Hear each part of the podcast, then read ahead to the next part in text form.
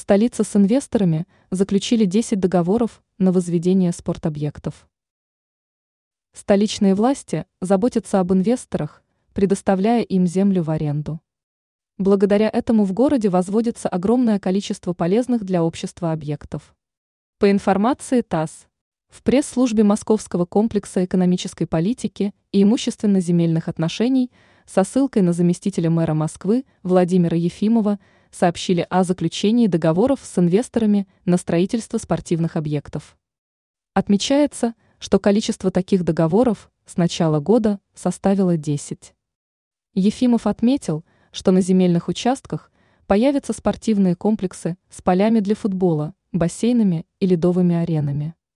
Он добавил, что новые объекты будут иметь площадь порядка 220 тысяч квадратных метров. Известно также, что с 2016 года для масштабных инвестиционных проектов можно получить участок земли без торгов. Получение статуса МАЭП доступно объектам, которые нацелены на создание мест для работы и развитие московской инфраструктуры.